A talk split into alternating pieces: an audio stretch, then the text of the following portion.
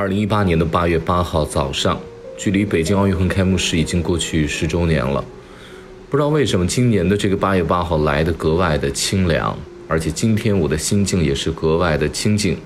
原本今天是一个极其忙碌的一天，各种商业活动，包括一些颁奖礼等等等等，犬牙交错，让我觉得根本是分身乏术。结果就像是上天的旨意，所有的一切一切。都在今天全部取消了，于是我得了一天极其清静的、透心凉的一天。其实昨天晚上就已经非常的清凉了，而今天又是秋风阵阵一天。其实，在有的眼里，这样的秋风是秋高气爽；而在有的人眼中，这样的秋风其实就是落寞寂寥。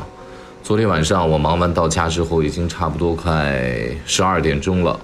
我躺在沙发上。我就看《饮食男女》李安的，哎，我就觉得我我我在快三十岁的这个时间再看，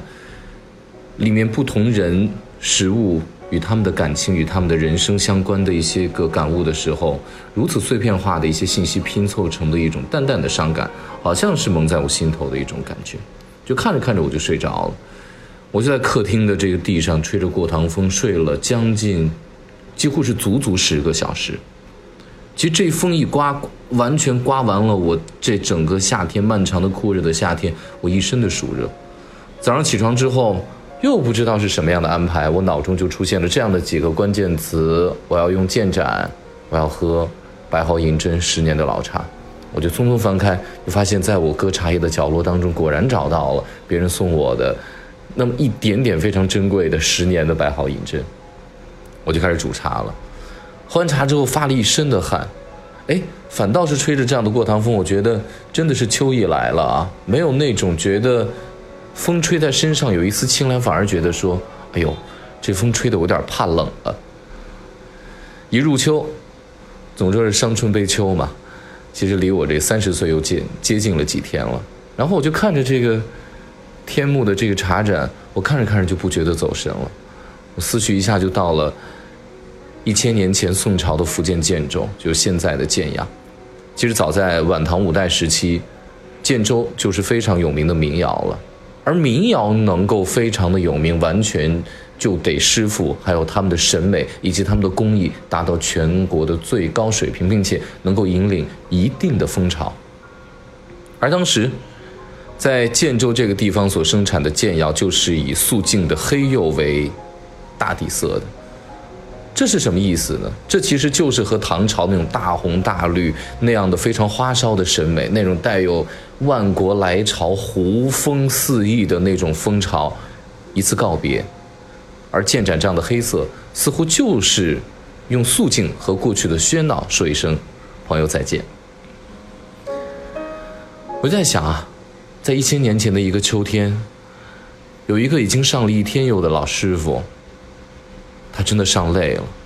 他说：“好，我抬头看看天，我稍微解解乏。”结果，一片知秋的叶子就缓缓地落在他手中的盏里了。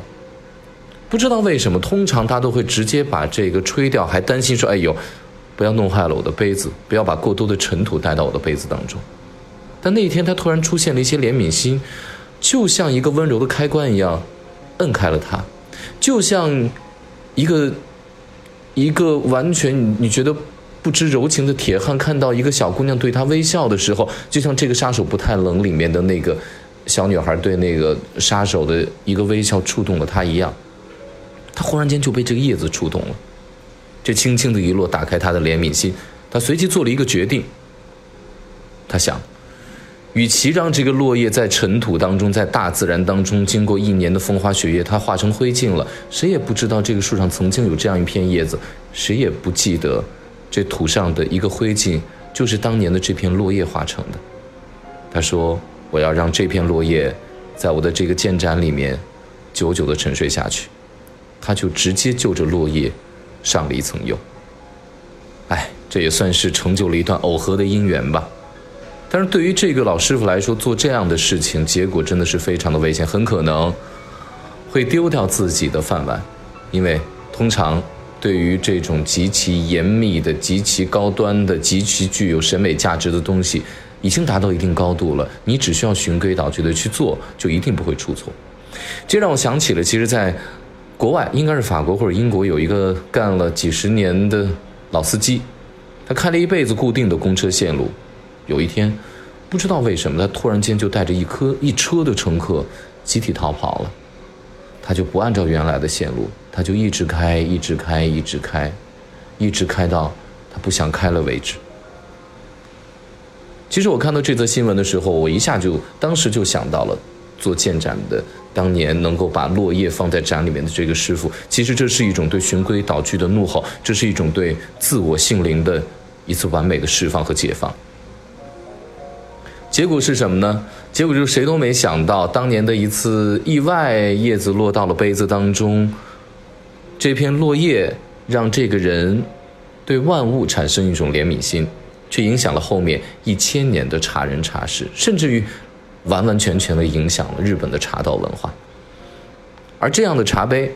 其实不仅仅叫建盏了，它还有一个自己的名字，叫做木叶盏。感谢各位收听今天的非吃不可，我是韩非。